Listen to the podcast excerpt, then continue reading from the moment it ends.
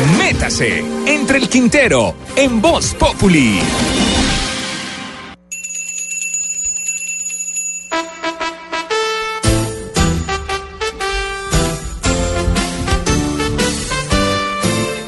Es la hora de comer, tengo hambre, tengo sed, ya está lista la ensalada de achicoria con limón.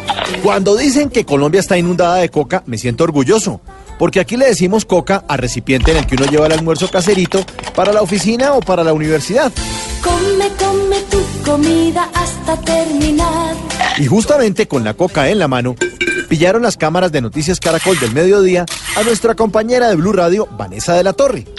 En plena emisión, los productores tenían que mandar un informe desde Barranquilla y como no había señal desde esa ciudad, poncharon el set para que Vanessa salvara ese bache de color negro que había en la pantalla. Ella, preciso, estaba almorzando, como cuando almorzamos usted y yo a mediodía. Y se le vio la coca ahí del almuerzo, en la que llevaba ensalada con lentejas. Obviamente en las redes sociales la trituraron. ¿Que cómo se le ocurre almorzar? Que si uno tiene un noticiero de tres horas a la hora del almuerzo, pues no almuerza, aguanta hambre.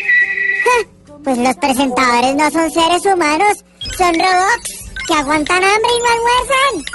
Pero esa gente que critica a alguien exitoso simplemente se muere de la envidia y de la frustración porque no ha podido hacer de su vida algo exitoso como le pasa a Vanessa. Pero como Vanessa rima con grandeza, anoche mismo salió una nota en ese mismo noticiero en Código Caracol donde todos se gozaron el tema de la coca. Y hoy ella misma subió un video en las redes sociales en el que muestra con toda tranquilidad qué va a llevar de almuerzo. Ensalada con jamón, arrocito y plátano. Come, come si quieres crecer como mamá.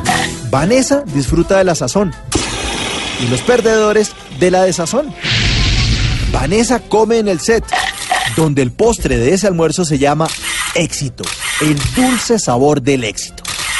Mientras tanto, los críticos comen prójimo y en su coca llevan sopa de envidia, arroz con frustración, pollo mezquino, ensalada de vidas miserables, papas fracasadas y jugo de mediocridad en mala leche. Comida que.